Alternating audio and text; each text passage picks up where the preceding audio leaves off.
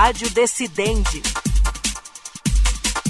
Olá para você que nos acompanha a partir de agora. Eu sou o Tiago Gomide e está começando mais um Rádio Decidente, um podcast da Coordenadoria de TV e Rádio do Superior Tribunal de Justiça, em parceria com o Núcleo de Gerenciamento de Precedentes e de Ações Coletivas do STJ, o NUGEPNAC. No Rádio Decidente de hoje, nós vamos ouvir uma palestra do professor da Fundação Getúlio Vargas do Rio de Janeiro, Alexandre Câmara, sobre o incidente de assunção de competência, avanços, retrocessos e perspectivas após sete anos do Código de Processo Civil de 2015. A explanação foi feita durante o primeiro Congresso Sistema Brasileiro de Precedentes, evento que foi promovido pelo Superior Tribunal de Justiça em parceria com a Escola Nacional de Formação e Aperfeiçoamento de Magistrados, a Infam. Vamos ouvir. Eu vou falar sobre o incidente de assunção de competência. Uh, o incidente de assunção de competência, alguns chamam de IAC, eu costumo dizer IAC. O o incidente de assunção de competência, ele entra nesse microsistema de formação concentrada de precedentes qualificados ou precedentes vinculantes, e ele entra como uma espécie de ferramenta de encerramento do sistema.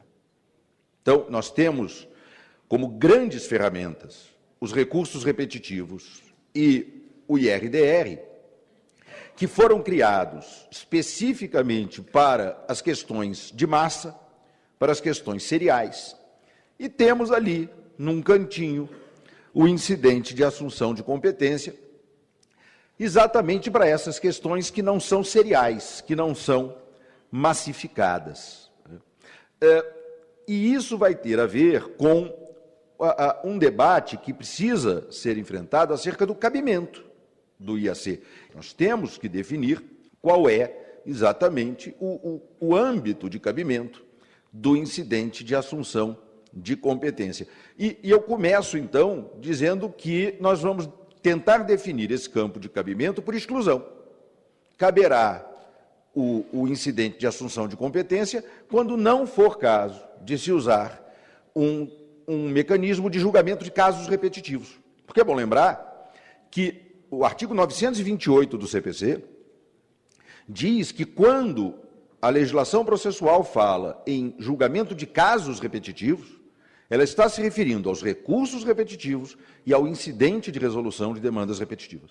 Então, já fica claro por ali que o incidente de assunção de competência não é para casos repetitivos. Ele é para alguma outra coisa. O que, que é exatamente essa outra coisa, a gente vai descobrir na sequência, mas a gente começa por exclusão. Né?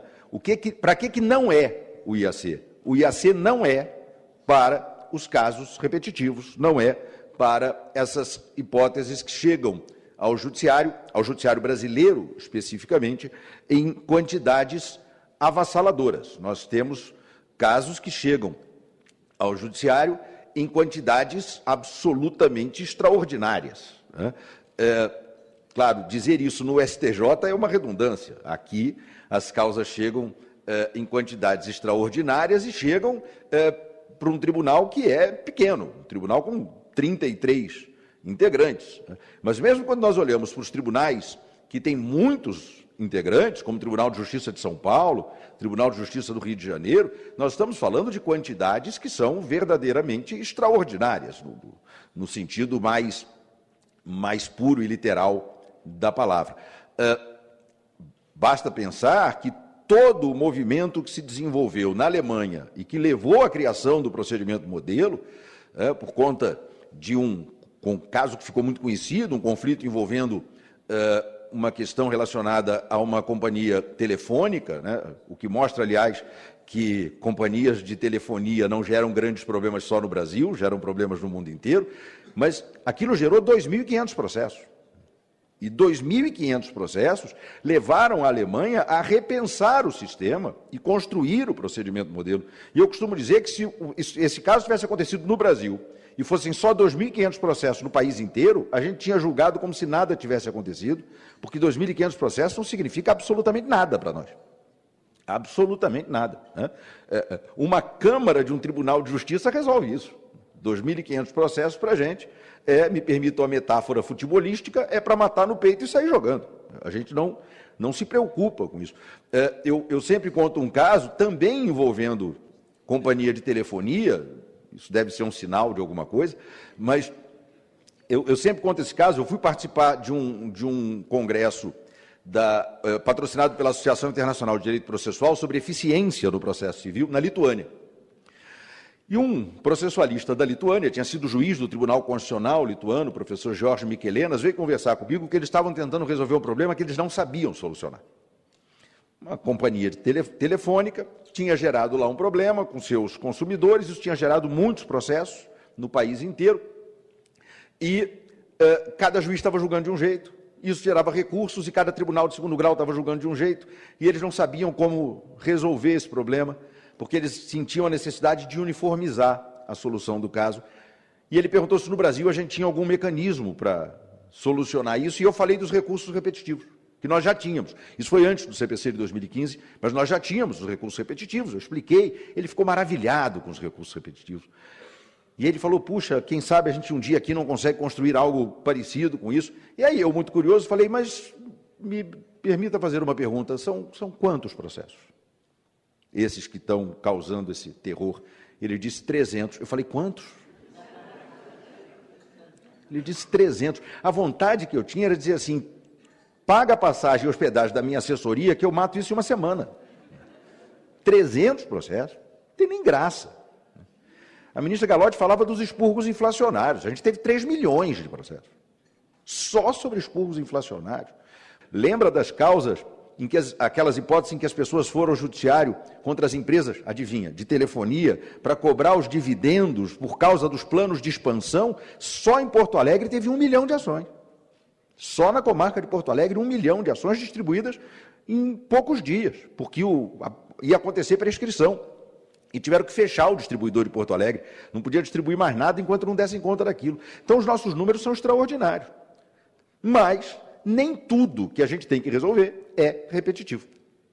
E aí a gente precisava de uma ferramenta de fechamento do sistema, que é exatamente o incidente de assunção de competência.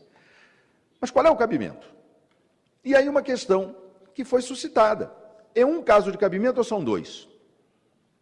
É o caso do caput, com relativa independência em relação ao parágrafo 4 ou é um caso só? E aí é que vai vir a minha pequena divergência. Para mim é um caso só. Mas perceberão que a divergência é pequena. Porque a própria ministra Isabel Galotti, falando na sua exposição, da hipótese que foi trazida ao STJ pelo ministro Sanseverino com base no caput e não no parágrafo 4 no fundo, no fundo, ela, ela, ela nos leva ao parágrafo 4 Eu tenho dito que o parágrafo 4 do artigo 947 não traz uma hipótese independente, ele traz a chave da interpretação do caput. O que, é que diz o caput do artigo 947? Que será o caso de assunção de competência quando houver uma questão de direito, de grande repercussão social, que não é objeto de repetição em múltiplos processos. E o que é que diz o parágrafo 4 que caberá ao incidente de assunção de competência para prevenir ou compor divergência entre órgãos do tribunal. Dizer que são duas hipóteses de cabimento independentes, a meu ver, gera um problema. E aí eu quero trazer aquele exemplo do caso envolvendo uma sanção ao presidente da República. Um caso que seria absolutamente singular, um caso absolutamente único, um caso ímpar e que justificaria a assunção de competência pelo caput. Mas se nós admitirmos a assunção de competência num caso como este, sem repetição nenhuma, o que fica sem função é o parágrafo terceiro. Porque o parágrafo terceiro diz que o acórdão proferido em assunção de competência terá eficácia vinculante para outros casos. Que outros casos? Se esse caso é único. Nós precisamos perceber que o incidente de assunção de competência existe para formar precedentes qualificados. E se ele existe para formar precedentes qualificados, eu tenho que partir da premissa de que alguma repetição haverá. E esse caso é um caso que em tese pode acontecer, mas que seria absolutamente único, absolutamente singular. Então percebam, nós temos que dar sentido à expressão sem repetição em múltiplos processos. A meu ver, a única interpretação que dá sentido a isso é entender que sem repetição em múltiplos processos significa que não sejam demandas repetitivas. E aí, claro, eu olho para o incidente de assunção de competência com o ponto de vista de quem está na segunda instância.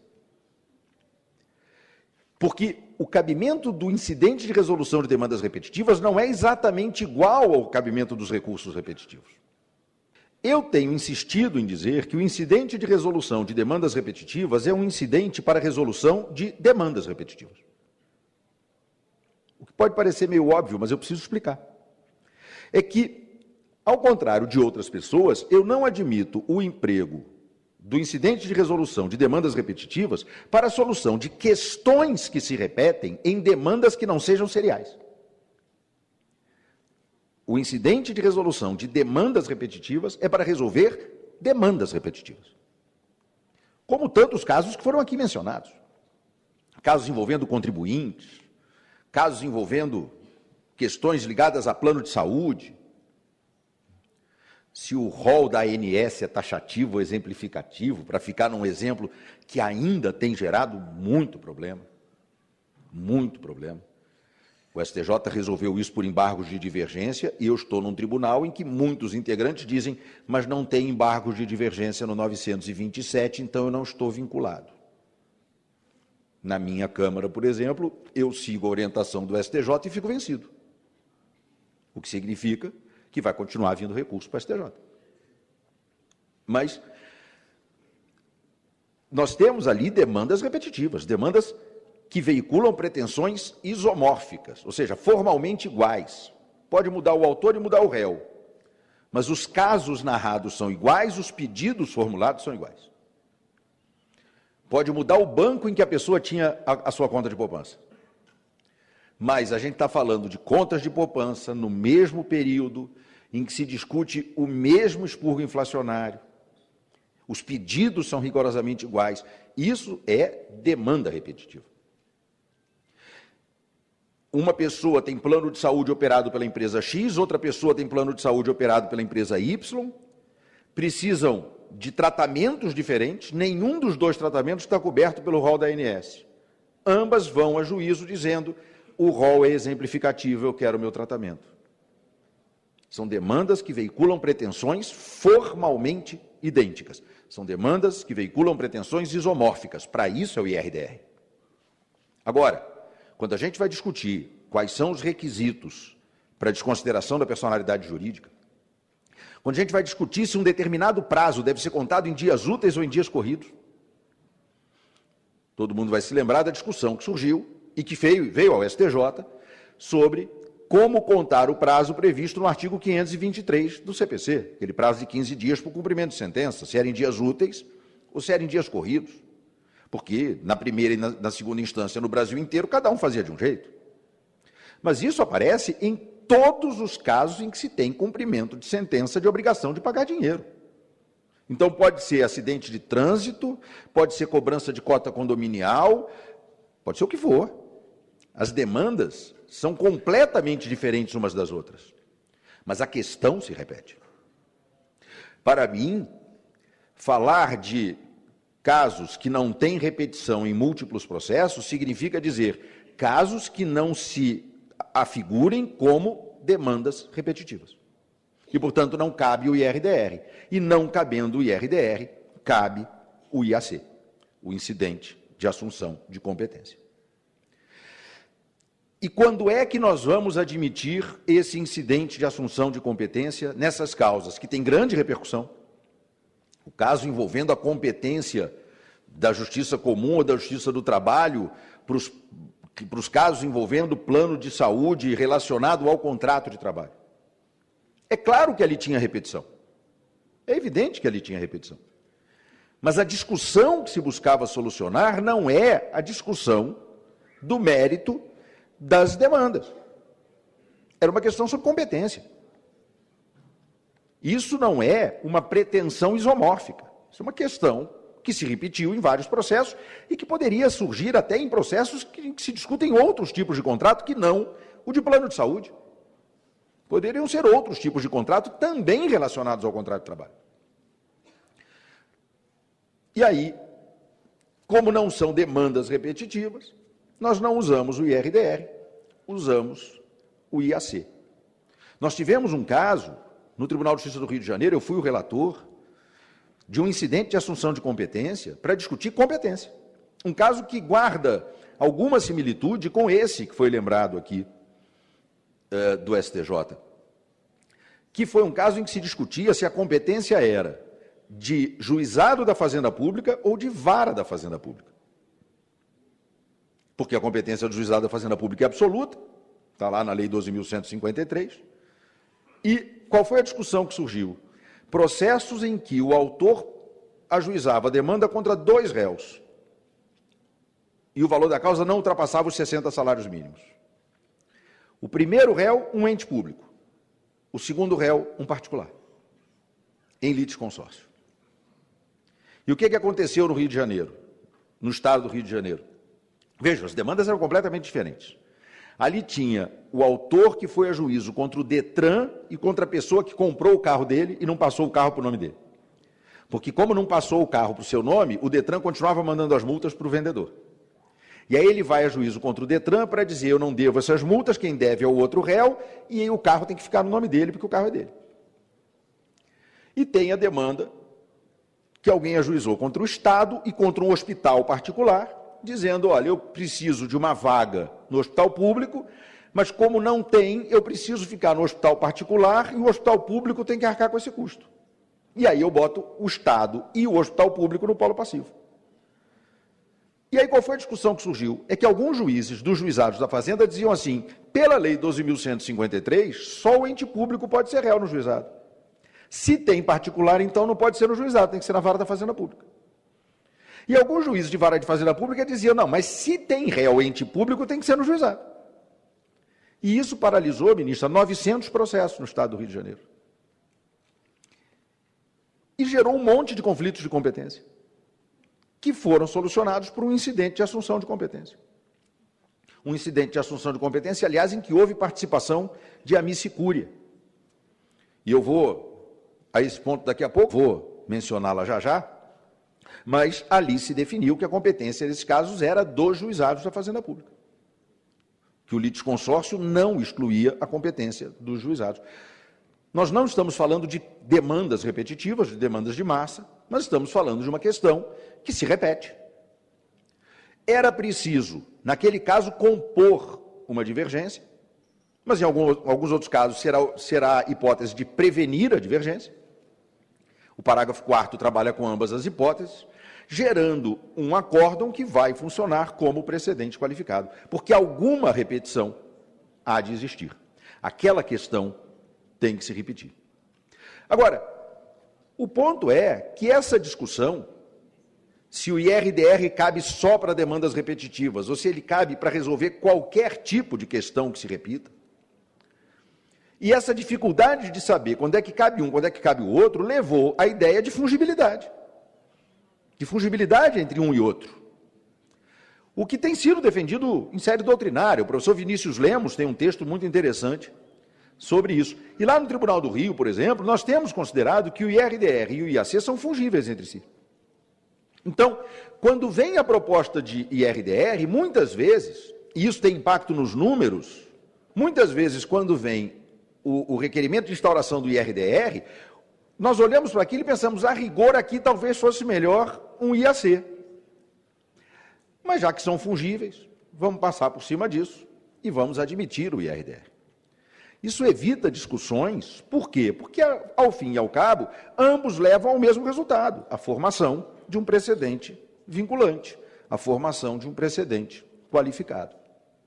No Rio, nós tivemos um caso, um caso, em que não se admitiu essa fungibilidade, e nós não admitimos o incidente de assunção de competência, por uma razão muito curiosa, é que ali havia requerimento de instauração dos dois, do IAC e do IRDR. E aí o tribunal entendeu que, como havia requerimento de instauração de ambos, seria então o caso de definir qual dos dois era o instrumento mais adequado. Consideramos que não era hipótese do IAC e sim do IRDR. O IRDR foi admitido e depois foi considerado prejudicado porque a matéria foi afetada pelo Superior Tribunal de Justiça. Quanto ao procedimento, me parece que a gente tem que se inspirar em alguma medida no procedimento do IRDR e, no caso do STJ, no procedimento do repetitivo. Primeiro, decidir sobre a admissibilidade, e aí realmente não me parece necessário que haja aquele duplo controle. Uh, me parece que é perfeitamente possível que o relator encaminhe diretamente para o órgão competente para que ele diga se assume ou não a competência, mas admitido o IRDE, o, o IAC, não me parece adequado que se passe desde logo ao julgamento do mérito, mas que se abra ali um, um espaço de oportunidade para ampliação do contraditório, especialmente no que diz respeito à intervenção dos amicicúria. No caso que eu mencionei, eh, da competência, ninguém veio se habilitar como amicus cúria, o que até me surpreendeu, já que eu era o relator, porque eu imaginei que o Estado, por exemplo, teria interesse em, em vir, ou algum grande município, porque afinal de contas era conflito de competência.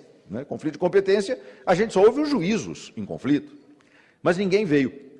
E aí eu me vali do artigo 138 e fiz um convite. De ofício, eu convidei os departamentos de direito processual das faculdades de direito das universidades públicas do Rio de Janeiro.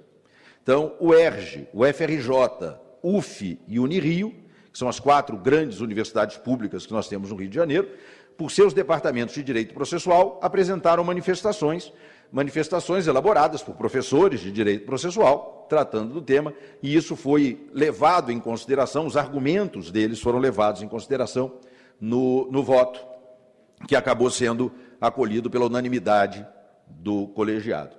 E um detalhe: me parece que quando o colegiado e aí eu me refiro especificamente aos tribunais de segunda instância, vai julgar o IAC, devem ser observadas as regras sobre sustentação oral do IRDR.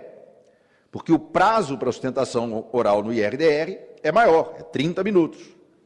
Nos outros casos, 15. E aqui me parece que se justifica a ampliação do prazo, já que nós vamos aqui construir um precedente qualificado. Para encerrar, uma última questão. Será que a gente precisa mesmo dessa dicotomia IRDR e IAC?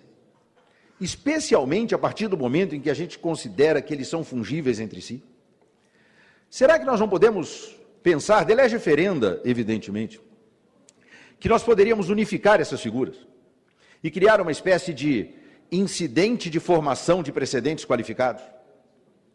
Incidente esse que seria admitido fossem ou não repetitivas as demandas, mas que evitaria que nós perdêssemos tempo discutindo quando é que cabe um e quando é que cabe o outro. Isso facilitaria muito o trabalho dos tribunais de segunda instância e me parece que ajudaria também o próprio STJ, que poderia usar esse incidente único nos casos em que não se pode usar a técnica do repetitivo, porque a técnica do repetitivo foi criada para os recursos especiais. Mas nós temos recursos ordinários, que podem ser repetitivos, nós temos processos de competência originária que podem ser repetitivos, nós podemos ter mandados de segurança originários repetitivos, nós podemos ter ações rescisórias repetitivas, e aí se utilizaria esse incidente sem precisar discutir se é caso de IRDR ou de IAC. Me parece que a partir do momento em que nós admitimos a fungibilidade entre eles, nós podemos caminhar para a construção de um incidente único, um incidente de formação de precedentes vinculantes. Isso me parece que simplificaria ainda mais o sistema, e quando a gente simplifica, a gente consegue obter os bons resultados com menos esforço, e isso se chama eficiência. A eficiência é norma fundamental do processo civil Está lá no artigo 8 do CPC. Essas eram as considerações que eu tinha a trazer. Muito obrigado pela atenção com que me ouviram.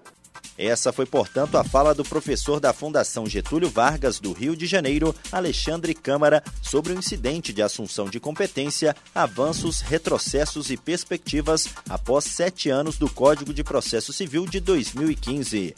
Lembrando que essa palestra foi feita durante o primeiro Congresso Sistema Brasileiro de Precedentes. Esse foi mais um Rádio Decidente. E antes de encerrar, lembra você ouvinte que este e outros podcasts produzidos pela Coordenadoria de TV e Rádio do Superior Tribunal de Justiça estão disponíveis nas plataformas de stream de áudio de sua preferência. E você também pode nos acompanhar pela programação da Rádio Justiça. Até o próximo episódio. Rádio Decidente